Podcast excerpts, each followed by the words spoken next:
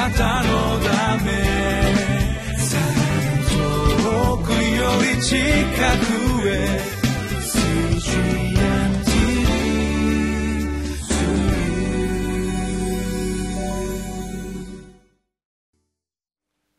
皆さんこんにちは。リビングライフの時間です。え今日は1月10日。遮ることのできない真理の光。神の国の生命力。と題しましてメッセージを取り付かせていただきます。私はニューヨーク東京の加藤伊作です。どうぞよろしくお願いします。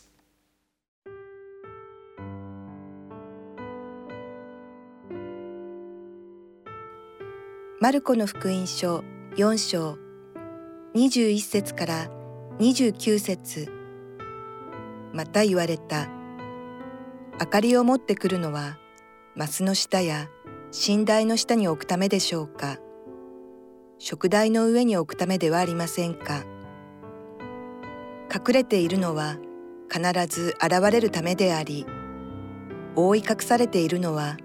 明らかにされるためです聞く耳のあるものは聞きなさいまた彼らに言われた。聞いていることによく注意しなさい。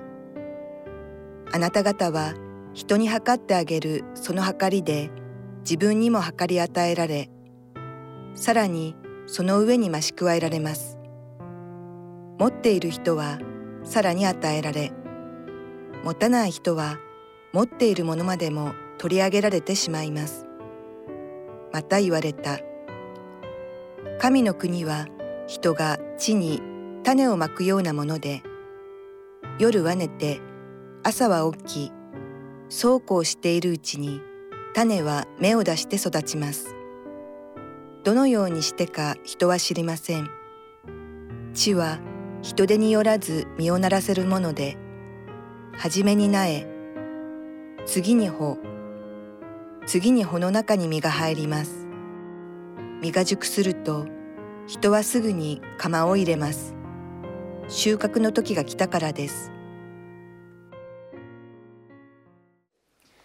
今日のこの箇所は神の国そして真理の御言葉がどのように人々に伝えられていくのかまたそれらは明らかにされていたりまた隠されていたりするそのような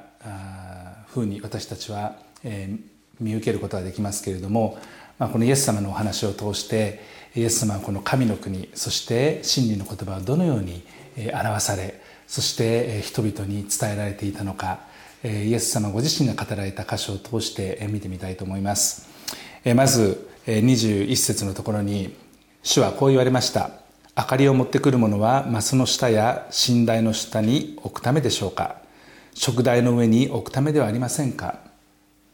確かにそうですね。明かりをえー、寝台の下とかマスの下に置いてしまえば、え、暗いところでその光が灯っていたとしても明るいところで、それが多くの人々の目につかなければ、その明かりが明かりがですね、意味をなすことはありません、私たちもイエス様世の光ですと言われましたけれども私たちはこのイエス様の光を輝く輝かせる存在として私たちは召されています。そしてこの光を本当に話す時に私たちは暗いところにとどまるんではなくて多くの人々が見える広くて遠くの方にいても見えるような場所に私たちは行く必要がありますね。灯台を皆さんご存知だと思いますけれども岩場に隠れているようなそのような場所に灯台はありません。灯台があるのは高台のところにあって遠くの方にある船もその光を見て、えその陸とのですね距離感を測りながらまた自分たちがいる位置をですね確かめながら彼らは航行して、えまた操業しています、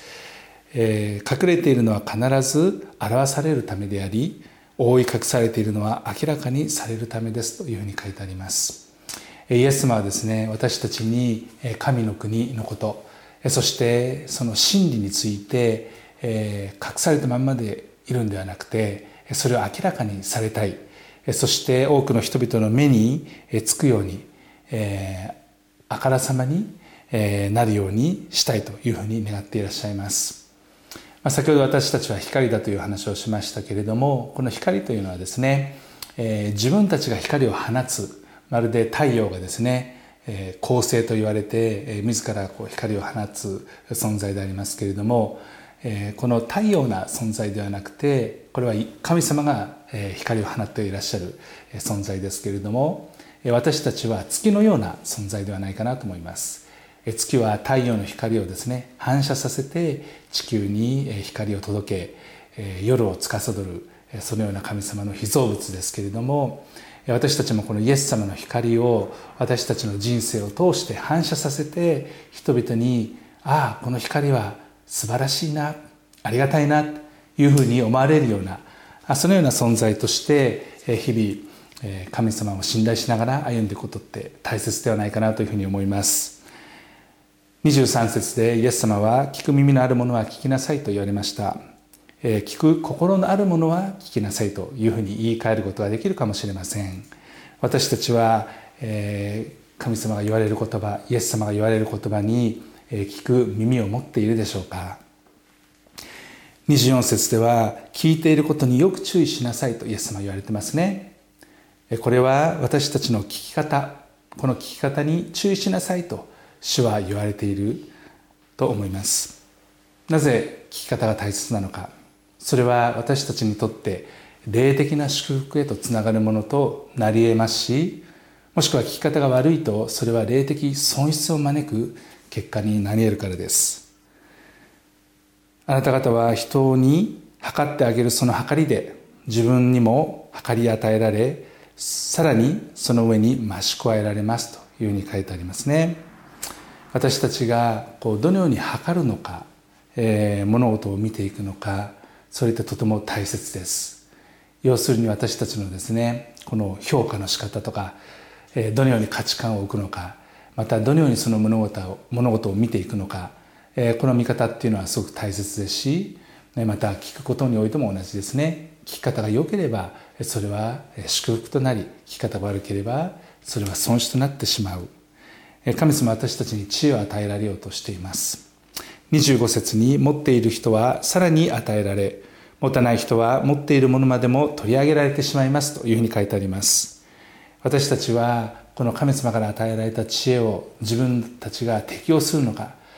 えー、またそうではないのかそのチャレンジも与えていらっしゃるように思うんですね。私たちが本当に知恵を得るならばそれは自分自身のための祝福にもつながりますけれどもえより多くの人たちの祝福へと流れていくものとして、えー、自他ともにですね祝福を得ることができます。しかしこの知恵を私たちがいただかないならば、えー、祝福が与えられないだけではなくてむしろ、えー、損失につながっていってしまう。損失は拡大で拡大されてしまう、えー、取り上げられてしまうというふうに書いてありますから、えー、私たちは神様が語られるこの本当に真理という素晴らしい宝物、えー、そこにある知恵そしてこの神の国というのは神が支配されるという意味ですけれどもそれが本当に増し加わっていくために私たちは自分たちの聞き方真理へのこう向かい合うその態度姿勢とても大切だと思います。26節また言われた神の国は人が地に種をまくようなものですというふうに書いてありますね、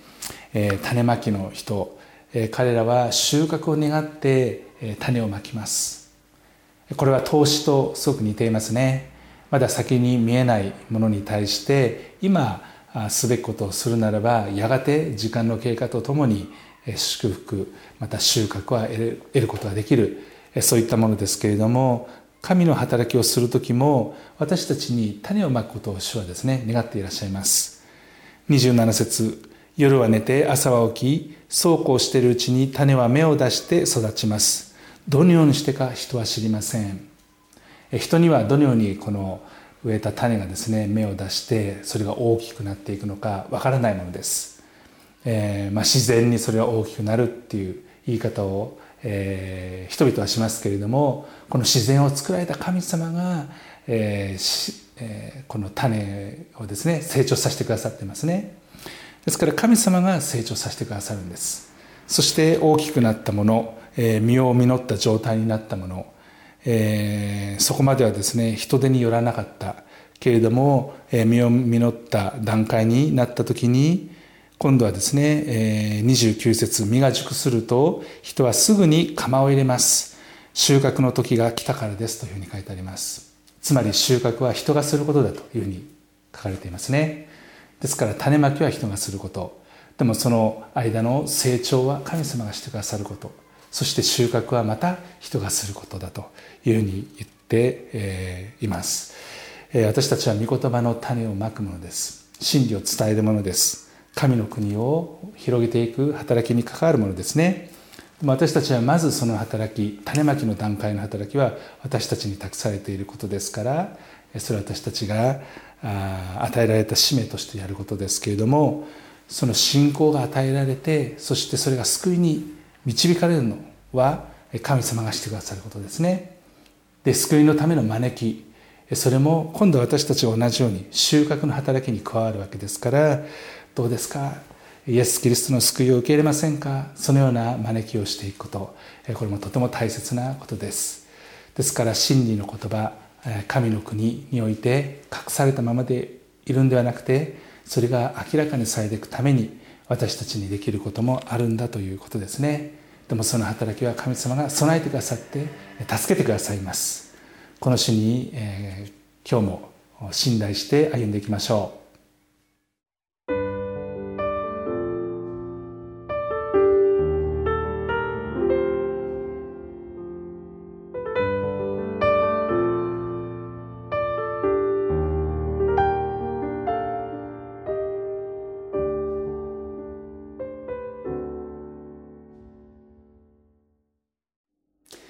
今日は遮ることのできない真理の光、そして神の国の生命力ということでお話をさせていただきました。真理の光、私たちは遮ることができない、そして遮ってはならないものですね。それを明るく、広く、それが照らされることができるように、また輝かされることができるように私たちは協力していくこと、とても大切なことです。そしてそれを本当に与えられた光によって人々の中に命が与えられ、そしてそれが成長していくことができる助けを、えー、そこは神様がしてくださいますけれども、最終的にですね、私たちが収穫の技にもかかることができる。このことを覚えて、感謝して歩んでいきたいと思います。それでは一言お祈りいたします。恵み深い私たちの愛する天のお父様、あなたは私たちに御子イエス様を使わせてくださって、私たちを救ってくださっただけではなく、あなたの収穫の技の働きに関わるものとして召してくださいました。主は私たちはあなたの国の福音を述べ伝えます。真理の言葉が人々の心に植えられ、それが本当に光のように輝かされて、人々がそこに真理を見て、彼らの成長をし信仰が成長していくことができるように、えー、主を私たちが種をまき、また、あ本当に収穫の時が来たならば、私たちがその収穫をするものとして、神様が収穫してくださるその働きにおいて、私たちも共に、え、収穫の技に関わるものとして、え、助け導いてくださいますように、え、この真理の言葉をますます、え、これからも一人でも多くの人々に述べ伝えられて答えできますように願って、私たちの愛する主イエス・キリストのお名前によって感謝してお祈りします。アーメン。あなたのため遠くより近くへ